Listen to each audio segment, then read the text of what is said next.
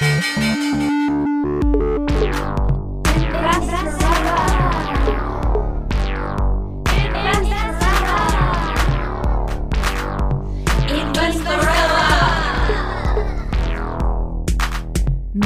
Larissa Krawitz.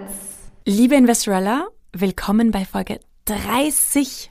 Heute haben wir das Staffelfinale von Staffel 2, Folge 30. Wir waren richtig, richtig fleißig, fast schon die letzten zwei Jahre. Zwei Jahre schon. Und es ist ein Wahnsinn, die hohe Anzahl an Podcast-Folgen und was da an Arbeit dahinter gesteckt hat und ähm, was sich alles getan hat im Investorella-Universum, im Oh Wow-Universum in den letzten zwei Jahren. Stimmt. Da sind wir mega, mega dankbar dafür und möchten euch da draußen danken fürs Zuhören, für eure Unterstützung, dass ihr mit anderen Menschen über den Podcast gesprochen habt, dass ihr den Podcast empfohlen habt und besonderen Dank an alle, die sich die Mühe gemacht haben, ihn sogar zu bewerten. Ich habe eure Kommentare gelesen, das ist total, total nett. Also ich danke euch echt für diese Unterstützung. Und für all die Nachrichten, die wir immer wieder bekommen. Ja, also herzlichen Dank an euch da draußen. Und als Dankeschön haben wir heute eine ganz besondere Folge uns ausgedacht für die kleinsten und feinsten unter uns. Und es ist auch ein bisschen ein Vorgeschmack für die nächste Staffel, Larissa, oder? Ja, da wollen wir noch nicht zu viel verraten. Das verraten wir dann Stück für Stück auf Social Media, würde Ja. ich sagen. Und zwar heute geht es um Heute geht es ums Investieren für Babys und Kinder. Und auch das Investieren mit Kindern, also noch nicht mit Babys, aber mit Kindern. Was man da machen kann als Eltern, als Großeltern, als Verwandte, also als Tante, als Onkel für die eigenen Kinder oder die Kinder im Freundeskreis und der Verwandtschaft.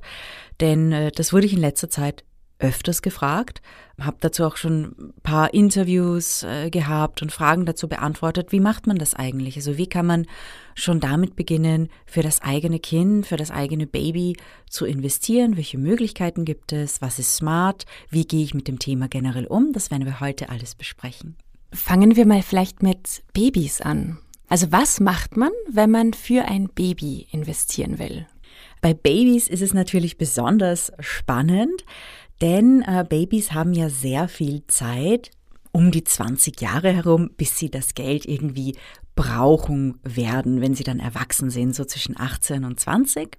Das heißt, man kann da wirklich einiges machen. 20 Jahre sind eine mega lange Zeit. Und ich habe schon vor ein paar Wochen ein Rendite-Dreieck zusammengestellt für den MSCI World. Also ich habe mir die äh, Performance-Daten des MSCI World der letzten 30 Jahre herausgesucht, also die monatlichen Performance-Daten. Und ich habe mal modelliert in diesem Google Sheet, was eigentlich passiert, wenn man 20 Jahre lang oder 30 Jahre lang 30 Euro oder 50 Euro investiert. Und ich kann euch da mal einen Einblick geben und das ist mit den realen Daten, weil die meisten Finanzvergleiche rechnen einfach die Durchschnittsrendite hoch. Das ist auch legitim, kann man auch machen, aber natürlich ist es viel spannender, wenn man sagt, hey, was wäre gewesen, hätte ich das die letzten 20 Jahre schon gemacht mit den realen äh, Daten. Das heißt, du hast jetzt ähm, einen ETF-Sparplan dir ausgesucht vom Index ähm, MSCI World und hast dir angeschaut, was wäre passiert, wenn du damals vor 30 Jahren ähm, wie viel 50 Euro im Monat ähm, investiert hättest oder wie viel Also ich genau? da, am Anfang habe ich die Minimalvariante gerechnet mit 30 Euro Ah, im Monat. Ich sage euch das gleich. Also, ich habe angefangen im August 1991 und hätte man im August 1991 mit 50 Euro pro Monat begonnen, also ein ETF-Sparplan mit 50 Euro pro Monat, wären daraus nach 30 Jahren 53.313 Euro geworden. Und wow. ähm, die 50 Euro pro Monat seit 1991, da wäre man bei einer Einzahlungssumme von äh, 17.700 Euro gewesen und ähm, 53.300 kommen daraus. Also das heißt, man verdreifacht de facto das Geld, das man investiert. wow. Und was ist mit den Steuern? Die Käst habe ich dann nachher abgezogen. Da kommen dann 38.652 raus, also die 27,5 Prozent Käst, die wiegen schon schwer. Aber trotzdem hat man sein Geld mehr als verdoppelt in dieser Zeit. Und wenn man bedenkt, ähm, hätte man es auf einem Sparbuch gelassen, dann hätte man vielleicht gerade mal ein paar Prozent Zinsen bekommen in den 90er Jahren noch. Heutzutage bekommt man gar keine Zinsen, schlimmstenfalls Negativzinsen, ja, wenn die Banken äh, die Einlage gar nicht mehr haben wollen, was bei Firmenkunden ja aktuell schon der Fall ist. Da sieht man eben, wenn man breit gestreut in die Aktienmärkte investiert, so kann man die Inflation kompensieren und hat auch noch on top eine Performance, trotz der relativ hohen äh, Cast von 27,5, die dann am Ende abgezogen wird. Also das heißt, in 30 Jahren hätte man sein Geld damals verdoppelt. Mehr als verdoppelt. Also Mehr im Prinzip 2,2-fach, Ja, wow. 2,2-facht nach äh, Steuern und äh, eine kleine Management-Fee ist da auch eingerechnet. Und hast du auch gerechnet, wie es gewesen wäre nach 20 Jahren? Ja, nach 20 Jahren habe ich auch gerechnet. Also hätte man 1991 begonnen und 20 Jahre lang 50 Euro im Monat investiert, dann wären da 42.503 Euro rausgekommen und äh, nach Käst wären es 30.814 Euro gewesen. Da hat man ebenfalls auch selbst nach Steuern das Geld verdoppelt, das man investiert hat. Und das ist also, wenn man, wenn man sagt, man möchte für ein Baby oder kleines Kind was wirklich Simples machen und man, man kennt sich am Kapitalmarkt noch nicht so gut aus, dann kann man wirklich sagen, okay, ich setze einfach auf die weltgrößten Indizes. MSCI World, MSCI World ähm, All Country World Index, also quasi die 2.000 bis 3.000 größten Unternehmen der Welt. Oder die Alternative natürlich, weil es reden immer alle über MSCI. Haben wir gedacht, bringe ich auch mal die Alternative. Es gibt auch den FTSE All World Index. Das ist äh, mehr oder weniger der gleiche Index von einem anderen Anbieter. Das ist etwas, das man mal machen kann, wenn man sagt, ich habe noch nicht so viel Ahnung, ich möchte mal klein beginnen. Da kommt mit relativ wenig Geld pro Monat für das Kind schon wirklich eine stattliche Summe auch heraus, bis das Kind erwachsen ist. Ja, Wahnsinn. Vor allem im Vergleich zu einem normalen Sparplan auf der Bank halt. Ja, also da, das wäre vielleicht auch irgendwie so ein Wort der, der Warnung, wenn ein Kind geboren wird. Ja, viele Leute, gerade auch Großeltern oder Verwandte, Tanten, Onkels wollen eben für das Kind investieren. Und es gibt eben auch Sparprodukte und es gibt eben auch Versicherungsprodukte. Und da muss man wirklich darauf achten, wie hoch sind die Gebühren, was bringt mir das am Ende des Tages. Und das Gute ist nämlich, wenn ich einen Investmenthorizont von 20 Jahren habe, dann kann ich einiges an Volatilität auch aushalten. Also wenn es da mal einen Crash gibt äh, von 20, 30 Prozent, so wie das in der Corona-Krise der Fall war, und dann dauert es einige Monate, bis die Kurse sich wieder erholen, das Kind braucht ja das Geld nicht in der Zwischenzeit. Also da hat man wirklich einen langen Horizont, das heißt, man kann auch Risiken eingehen wenn das Kind dann ein bisschen älter ist und wenn es thematisch interessant werden soll, dann kann man auch sagen, okay, ich nehme nicht nur einfach die weltgrößten Indizes, sondern ich mache zum Beispiel einen ETF-Sparplan für ein Thema, für das sich das Kind interessiert. Also ich hatte bei mir einen Fall von einer Frau, die ähm, zwei Kinder hat und für die ETF-Sparpläne anlegen wollte. Und äh, sie hat gesagt, ja, so der Sohn möchte vielleicht äh, Spiele programmieren, Game Design studieren. Und diese Kids sind so im Teenageralter.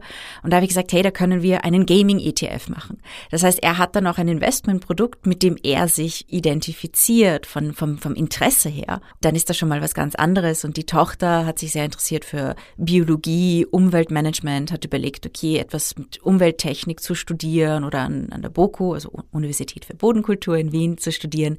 Und da habe ich gesagt, hey, da können wir uns anschauen, was gibt es für ETFs zum Thema erneuerbare Energien.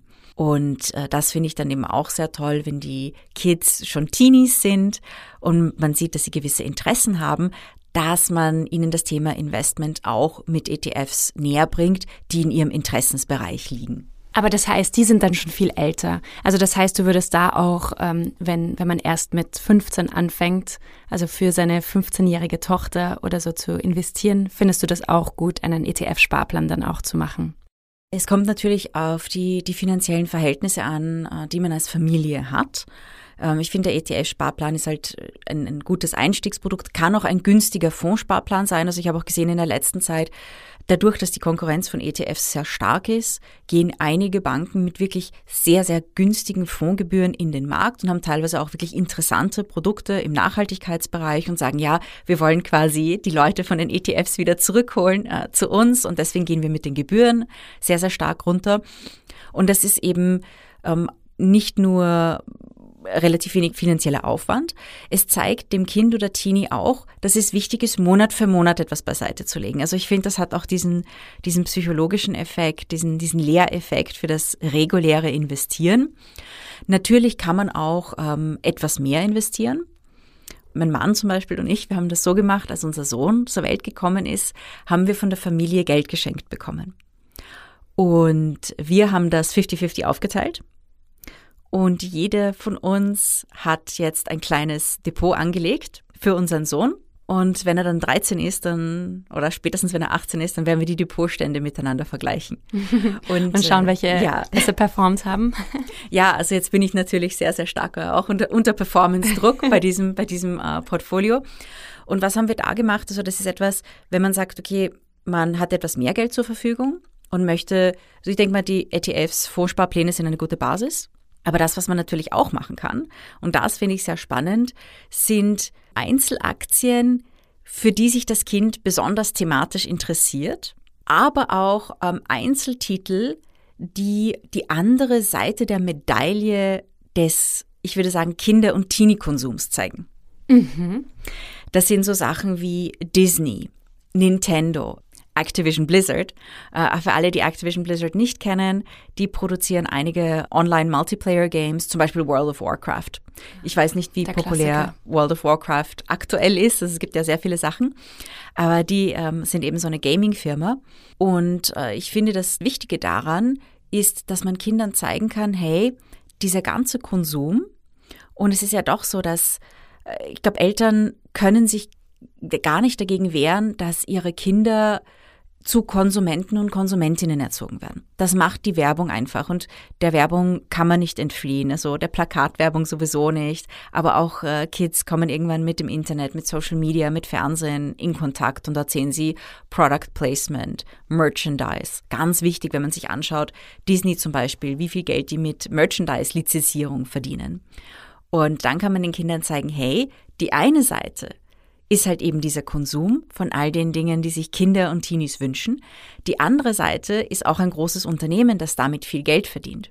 Und ich finde, das ist wichtig, damit Kinder und gerade Teenies auch lernen, bewusster zu konsumieren. Dass sie wissen, dieses Ding, das wird sehr viel beworben und da ist aber auch eine ganze Marketingmaschinerie dahinter. Und äh, ja, also man kann natürlich auch, je nachdem, wie, wie frech das, das Kind ist oder wie wortgewandt das Kind ist, das man hat, gerade bei so Themen wie Online-Spielen. Also das ist ja auch bei Kindern, ich glaube gerade eher bei Buben so ein bisschen ein Suchtthema auch. Also da kann man irgendwie vorgreifen, um zu sagen, ja, ähm, also du siehst, äh, wenn viele deiner Freunde und Freundinnen dieses Online-Spiel spielen, verdienst du ziemlich viel Geld. Und vielleicht sind die Kinder dann dazu animiert, das sehr, sehr bewusst zu tun. Und nicht einfach zu sagen, okay, ich will da einfach mitspielen, sondern können ihren Freunden und Freundinnen sagen, hey, spielt's ruhig so viel ihr wollt. Ja, je mehr ihr spielt, desto, desto mehr verdiene ich daran. Muss man halt schauen, dass das Kind dann am Schulhof nicht verprügelt wird. Ähm, aber ich denke mir, dass das kann einen sehr guten und interessanten Effekt haben, was das Konsumbewusstsein des Kindes betrifft. Und was würdest du sagen, müsste man beachten, wenn man eben entweder einen ETF-Sparplan oder einen Fonds oder beziehungsweise Aktien für sein Kind kauft? Also das, das, was man auf jeden Fall ähm, beachten muss. Wie gesagt, Einzelaktien, auch wenn es große Titel sind, wie eine Nintendo, wie eine Disney, eine Activision, ähm, all diese Sachen. Es ist ein Einzelaktieninvestment und das sollte man als Eltern nur dann tätigen, wenn man bereits so ein Portfolio hat. Das heißt, es muss auch irgendwie zum Portfolio dazu passen und man sollte nicht jetzt sagen, okay, ich gebe das ganze Geld für mein Kind in eine Einzelaktie. Also das bitte nicht. Ja. Und da wäre es eher besser, im ETF-Fondsbereich zu bleiben, zu diversifizieren und wenn man das schon hat, die Einzelaktie so ein bisschen als Add-on dazuzunehmen, gerade eben auch, weil es einen, einen sehr wichtigen Lehreffekt haben kann. Aber bitte nicht jetzt irgendwie das ganze Geld, das man für das Kind, für die Zukunft investieren möchte, in einen oder zwei Einzeltitel stecken. Das äh, würde ein sehr, sehr hohes Risiko mit sich bringen. Ja, Okay, das ist mal das eine, das Investment von vielleicht Eltern oder Menschen, die vielleicht ein bisschen mehr Geld haben. Aber was ist, wenn ich meiner Nichte oder meinem Neffen jetzt äh, etwas Kleines schenken will? Hast du da auch Investmentideen? Also was es natürlich noch gibt, und das ist, da sind die Menschen in Deutschland ein bisschen im Vorteil. Ähm, da ist die Rechtslage ein bisschen anders. In Deutschland kann man zum Beispiel auch Gutscheine für ETF-Sparpläne schenken. Also es gibt schon Anbieter, die das machen. In Österreich ist das rechtlich wesentlich komplizierter und da gibt es es leider noch nicht. Ich hoffe, dass das äh, Finanzdienstleister das auch auf den Markt bringen. Und das, was man natürlich machen kann, und das haben wir jetzt in meiner Familie entschieden, ist, dass wir äh, den Kindern in der Familie tendenziell Investments schenken. Also es das heißt nicht, dass wir überhaupt keine Spielsachen schenken, sondern eher bewusst. Und ähm, wir haben es in einer vorhergehenden Folge, eigentlich in zwei Folgen schon angesprochen, das Thema Edelmetalle und Gold. Dass man äh, kleine Goldmünzen, kleine Goldbahn, bei Goldbahn, da denkt man immer an so einen Riesenteil, das äh, aus Filmen, ja, und die sind natürlich sehr, sehr teuer, diese großen Goldbarren.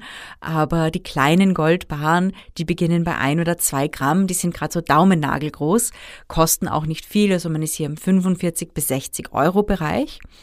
Und das, was man natürlich machen kann, ist, man kann einfach innerhalb der Familie und der Verwandtschaft und des Freundeskreises bitten, dem Kind eher Investments zu schenken. Also zum Beispiel kleine Goldbahn oder dass man sagt, man legt zusammen, mehrere Verwandte oder Familienmitglieder, Freunde, Freundinnen legen zusammen, um dem Kind einen größeren Goldbahn, eine Goldmünze zu kaufen. Ich denke mir, das Zusammenlegen für Geburtstagsgeschenke ist nicht so ungewöhnlich. Und da, anstatt dass äh, alle Freunde und Verwandten mit irgendeinem Spielzeug daherkommen, das Kind mit dem Spielzeug vielleicht überfordert ist, es vielleicht nicht passt oder dem Kind gar nicht gefällt, äh, da denke ich mir, ist es besser, etwas zu schenken für die Zukunft des Kindes. Und wie ist es bei den Goldmünzen? Gibt's da, also wir hatten ja eh schon eine Folge über Gold gehabt, aber ähm, was würdest du jetzt sagen, was äh, ist besser äh, zu schenken? Also es gibt ja unterschiedliche Arten von Münzen. Also wer ähm, den Kindern in der Familie, im Freundeskreis äh, Gold, Barren oder Münzen schenken möchte, da würde ich wirklich empfehlen, sich die Goldfolgen anzuhören, weil da haben wir das Thema im Detail besprochen. Einfach nur ganz kurz. Gerade bei Münzen sollte man aufpassen, dass man bei den gängigen Münzen bleibt. Zum Beispiel Wiener Philharmoniker ist, die ist einfach weltweit sehr gängig anerkannt. Ähm, die kennt man in Hongkong genauso wie in Wien oder in New York. Warum ist das wichtig? Es ist wichtig, denn wenn man im Bereich der Sammlermünzen unterwegs ist und wenn man sich da nicht wirklich sehr gut auskennt, dann ähm, haben diese Münzen nicht unbedingt immer einen so tollen Wiederverkaufswert. Also darauf muss man eben auch achten, dass man doch eher bei den gängigen Sachen bleibt. Außer man ist jetzt wirklich Expertin für das Thema Sammlermünzen und kennt sich da sehr, sehr gut aus und weiß, okay, das ist irgendwie selten. Denn es gibt alle möglichen Serien und nicht alle Serien sind gleich werthaltig. Ähm, und Sammlermünzen sind oft wirklich auch sehr, sehr schön. Und ja, das, das kann man auch schenken, aber das ist, man sollte vielleicht eher mit den Basics beginnen. Und da hat man einerseits die Münzen, und andererseits die Goldbahn. Und bei den Goldbahnen sollte man auch darauf achten, dass äh, das Unternehmen, das die Goldbahn herausgegeben hat, da gibt es eben auch einige, die, die sehr Mainstream sind. Äh, Münze Österreich war, die, die Frau Lang war bei uns im Interview ähm, und es gibt eben einige Anbieter weltweit, die wirklich sehr bekannt sind für Goldbahn, damit man weiß, okay, wenn dieses Kind vielleicht ans andere Ende der Welt zieht, und die Goldbahn zu Geld machen will, dann sind das auch sehr, sehr bekannte Produkte überall auf dem ganzen Planeten. Ja, und was bei den äh, Goldmünzen, äh, Goldbahnen natürlich auch wichtig ist, ist, je kleiner der Goldbahn, also bei eineinhalb, zwei Gramm Bahn, hat man einen größeren Spread, also einen größeren Unterschied zwischen Kaufs- und Verkaufspreis. Das heißt, ja, wenn man das macht, dann macht es schon Sinn, eher Geld zusammenzulegen und äh, vielleicht anstatt mehreren ein oder zwei Gramm Baren dann äh, einen fünf Gramm Baren zu kaufen. Also sich mit den Menschen im Freundeskreis, in der Verwandtschaft abzusprechen. Ähm, das macht mehr Sinn, ist auch leichter zu behalten, leichter zu, zu transportieren. Und ähm, es ist auch irgendwie, gerade wenn die Kinder älter sind, am Anfang verstehen sie das noch nicht so. Aber eben du, du hast ja auch erzählt, es haben einige Leute, die sich die Goldfolge angehört haben, ja. erzählt, dass sie selbst als Kinder eben auch Münzen bekommen haben. Genau, genau. Ich habe das total inspirierend gefunden und habe mir auch gedacht, dass ich das machen werde, ähm, weil mir viele erzählt haben, dass sie das auch als Kind bekommen haben und oder selber auch verschenken. Ich habe das Gefühl, das war so ähm, auch wie, wie ich klein war, war das noch ziemlich trendy. Das ist vielleicht ein bisschen aus der Mode gekommen, was schade ist, ist aber echt eine, eine schöne Sache für Kinder, für Jugendliche, auch wenn sie am Anfang damit nicht so viel anfangen können. Wenn sie dann 18, 19, 20 sind und ins eigene Leben hinausgehen, dann ist es immer sehr schön, ähm, etwas zum Start zu haben. Absolut. Und wie sieht es aus mit Wohnungen? Also für jene, die sich das leisten können? Tja, also was, was äh, Immobilien und Wohnungen für Kinder betrifft, da habe ich eigentlich eine sehr, sehr spezifische, auch teils kontroverse Meinung dazu. Also ich bin der Meinung, dass man Kindern, also ich würde persönlich meinem Kind keine große Immobilie schenken oder zur Verfügung stellen. Denn ich finde es wichtig, dass das Kind auch die eigenen Herausforderungen hat. Also dass das, ich, ich finde es super, wenn man sagt, okay, man hat vielleicht eine kleine Studiowohnung oder Garçonnière und das Kind kann dort wohnen. Also es hat einen Ort zum, zum Schlafen und Essen. Aber ähm, es sollte nicht zu viel Luxus sein, damit das Kind sich auch sagt, hey, ich, ich möchte mir selbst etwas erarbeiten. Ich möchte eine Herausforderung haben. Ich, ich möchte eine größere Wohnung und dafür muss ich jetzt arbeiten. Also ich habe in meiner Jugend auch gemerkt, dass es Kommt natürlich auf die Persönlichkeit an, aber dass es für manche Kinder gar nicht so gut ist, wenn sie von ihren Eltern alles bekommen. Gerade auch was Spielzeug betrifft, das haben wir vorher ja angesprochen, es ist für Kinder gar nicht so gut, zu viel zu haben. Man muss als Eltern wirklich auch aufpassen.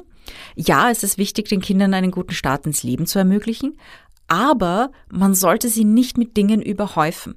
Das gilt für Wohnungen, ähm, das gilt auch für Spielzeug oder generell für Geld, auch wenn wir beim Thema Taschengeld sind. Ähm, deswegen finde ich das mit den Sparplänen ganz gut oder auch mit den Aktieninvestments oder auch mit den Goldbahnen, wenn die Kinder älter sind, wenn man das mit ihnen bespricht weil dann ist es schon relativ normal für sie, Monat für Monat oder immer wenn man Geld bekommt, etwas für die Zukunft zur Seite zu legen. Dann ähm, müssen sie nicht als Erwachsene diesen ersten Schritt machen, dann ist das schon ein, ein relativ normaler Teil des Lebens.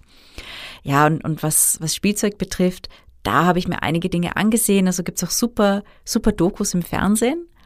Ähm, oder ich glaube, ich habe ich sogar auf YouTube geschaut. Da haben äh, Journalistinnen ein Experiment gemacht mit Familien, mit Kindern über 14 Tage hinweg. Und die erste Woche haben die Kinder, glaube 500 Euro bekommen, um sich im Spielzeuggeschäft alles zu kaufen, was sie sich wünschten.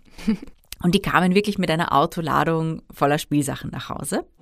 Eigentlich habe ich noch nie in meinem Leben so viel bekommen an einem Tag. Was glaubst du denn, was dein Vater sagt, wenn er jetzt... Oh, ich glaube, der wird staunen und sagen, bring das sofort wieder alles zurück. Und in der zweiten Woche wurde ihnen alles weggenommen. Also wirklich alle ihre Spielsachen. Und die Kinder wurden dann beobachtet, wie sie sich so verhalten haben. Und äh, die Familien sind draufgekommen in der zweiten Woche. Also in der Woche, in der die Kinder gar keine Spielsachen hatten.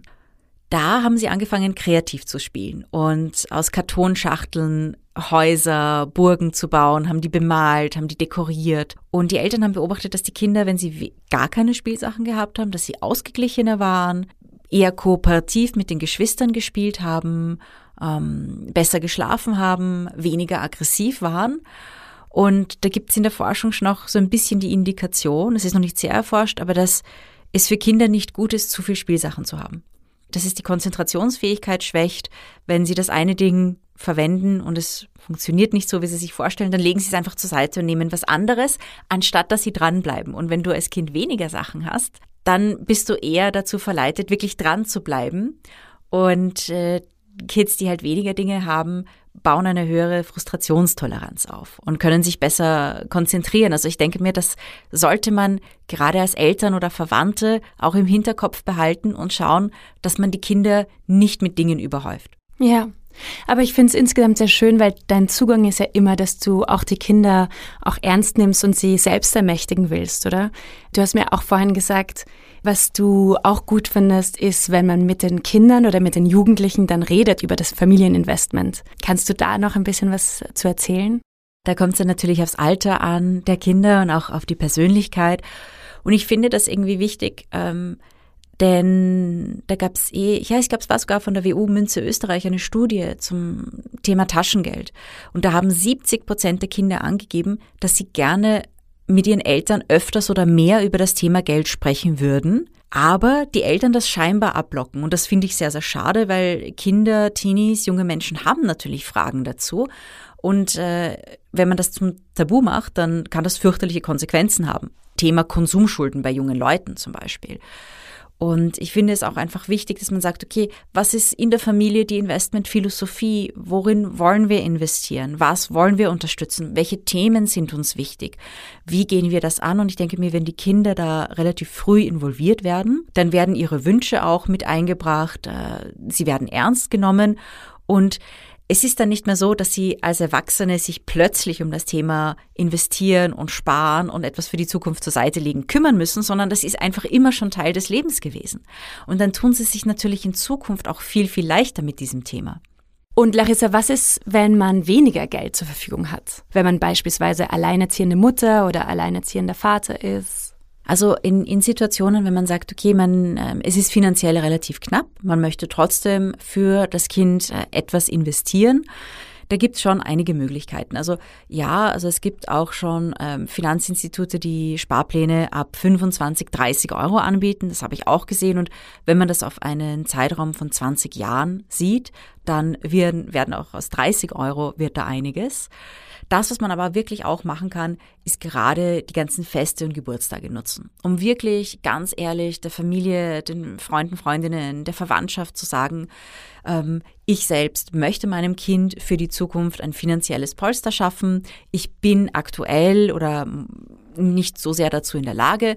Bitte schenkt uns Investments. Ja, bitte schenkt vielleicht Geld, dass ich dann in einen ETF-Sparplan lege oder bitte schenkt uns Goldmünzen, Goldbahn, legt vielleicht zusammen, um einen größeren Goldbahn zu kaufen. Ich finde, das ist eine ganz gute Strategie. Denn dann kann man auch ohne selbst viel Geld in die Hand nehmen zu müssen, dem Kind in Zukunft ein finanzielles Polster schaffen. Aber dadurch, dass man investiert, ist es auch so, dass man weniger konsumiert und äh, vielleicht auch weniger in Richtung Plastik kauft. Die meisten Spielzeuge sind ja doch aus Plastik. Das heißt, es ist jetzt auch für die Nachhaltigkeit gut. Ja, also ich finde, das Thema, das ist natürlich, also da gibt es interessante Studien dazu und äh, auch einiges an, an Material, an, an Dokus. Also im, im Arte gab es eine super Doku über Plastikspielzeug und wie stark sich dieses Thema weltweit verbreitet hat. Und natürlich ist es so, Spielzeug ist sehr, sehr günstig geworden. Und eben wenn man Kinder mit Spielzeug überhäuft, dann ist die Wahrscheinlichkeit relativ hoch, dass sie es nur einmal anschauen und zur Seite legen. Das war auch in diesem Experiment mit 14 Tagen, wo die Kinder zuerst mit Spielzeug überhäuft wurden und dann gar nichts hatten. In der ersten Woche, nachdem sie im Spielwarengeschäft waren, haben sie manche Dinge einfach zur Seite gelegt und nie wieder angesehen. Und ähm, da gab es dann auch äh, Journalistinnen, die ähm, eines Tages durch eine Müllhalde und eine Plastikrecyclinganlage gegangen sind und Spielzeug, das komplett intakt war noch, aus dem Müll gefischt haben und haben das dann so flohmarktmäßig in der Innenstadt ausgestellt. Und die Menschen, die da vorbeigegangen sind, waren total schockiert, was für Spielzeug weggeworfen wurde. Und gerade deswegen denke ich mir, ist es auch wichtig zu sagen, man geht bewusst mit dem Thema Spielzeug um normalerweise, also ich, ich kenne das jetzt aus meinem Freundeskreis, wenn man Kinder hat, es wird einem viel geschenkt. Also viele Freunde, Freundinnen haben mir und uns sehr viele Spielsachen von ihren Kindern weitergegeben. Uh, Secondhand-Spielzeug ist absolut okay. Also mhm. Kinder, gerade kleine Kinder, die brauchen nicht mal Spielzeug, ja, die finden auch einen Kochlöffel absolut interessant und, und mega spannend oder abgeschnittene Schnüre. Also man kann echt sehr, sehr, sehr viel damit machen. Es muss nicht immer neu sein. Und gerade wenn man denkt, wenn, wenn ich jetzt an mein eigenes Leben zurückdenke, ja, ich hatte gewisse Lieblingsspielsachen. Die habe ich immer noch bei mir jetzt im Keller. Aber bei vielen Dingen wäre es besser gewesen, ich hätte weniger Spielzeug bekommen, aber dafür vielleicht eine Goldmünzen- oder Goldbahnkollektion. Ja.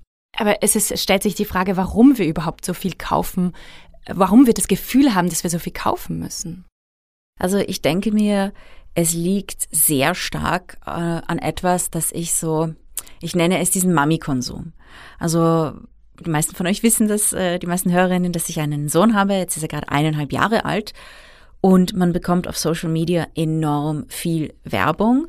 Da werden teilweise auch gute Sachen beworben. Das ist absolut legitim, hochwertige Kindersachen, auch hochwertiges Spielzeug auch herzustellen und zu verkaufen. Werbung ist nichts Schlechtes. Gleichzeitig gibt es viele Dinge, da wird wirklich sehr stark auf die elterlichen Schuldgefühle angespielt. Und die Werbemessage ist oft, wenn du das Ding nicht kaufst, bist du eine schlechte Mutter oder ein schlechter Vater. Also das äh, muss ich sagen, das ärgert mich manchmal so ein bisschen, dass hier auch mit den Schuldgefühlen der Menschen gespielt wird. Und ich glaube, fast alle Eltern haben irgendwie gewisse Schuldgefühle gegenüber ihren Kindern ähm, und denken sich, ja, habe ich wirklich genug getan? Tue ich genug für mein Kind? Verbringe ich genug Zeit äh, mit ihm oder ihr? Bemühe ich mich genug? Mache ich alles richtig? Denke mir, diese Fragen stellen sich fast alle Eltern. Und ähm, natürlich wird im Marketing manchmal dieses Gefühl auch ausgenutzt. Und teilweise, also ich, ich, ich muss oft lachen, wenn ich so, so Holzspielzeuge sehe, dann denke ich mir oft, ja, so Holzkugel, die normalerweise vielleicht 1,50 Euro kostet und dann wird sie vermarktet als Montessori Holzkugel und kostet dann 12 Euro. Also da hat man teilweise wirklich sehr, sehr, sehr hohe Preise. Also ich habe auch äh, Holzspielzeug gekauft, ähm, weil ich mir dachte, das ist wirklich gut, gerade für kleine Kinder. Ich habe das aber bei der Caritas im, im äh, Carla Shop gekauft, weil ich mir gesagt habe, hey, ja, also Secondhand-Spielzeug, das ist genauso gut und gerade für kleine Kinder. Und ich glaube, man, man sollte sich da auch so wirklich dessen bewusst werden, dass äh, Kinder nicht dadurch glücklich werden, dass man sie mit Dingen überhäuft, sondern sie brauchen eben Aufmerksamkeit. Sie interessieren sich auch für die simpelsten Dinge. Und eben wie diese eine Doku gezeigt hat, Kinder sind auch dann sehr glücklich, wenn man sie mit ein paar Stiften und Kartonschachteln spielen lässt und wenn sie einfach ihr eigenes Kartonhäuschen bauen können. Und das äh, ist etwas, ich finde, das sollte man wirklich immer äh, bedenken, bevor man konsumiert und sich denken, ja, was braucht mein Kind? Kreatives, freies Spielen und ideal ist, wenn ich sage, das Geld, das ich nicht für Kiddie-Konsum ausgebe, das investiere ich, damit mein Kind, wenn es 18, 19, 20 ist, dann einen guten Start ins Leben hat. Das war jetzt die 30. Folge, Larissa. Und jetzt gibt es ein bisschen Pause.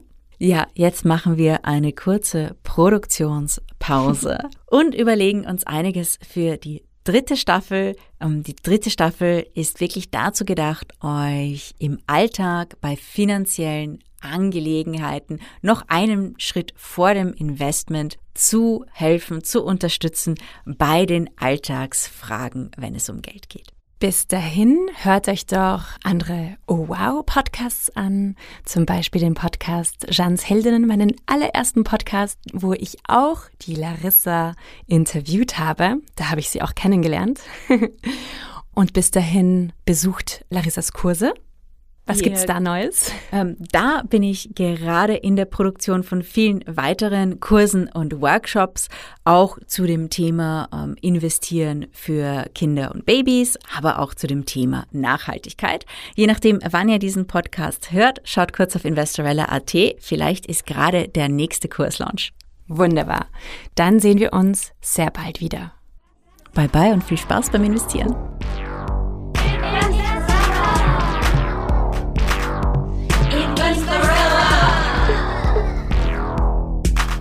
Mit Larissa Krawitz. Dieser Podcast wurde präsentiert von Oh, wow.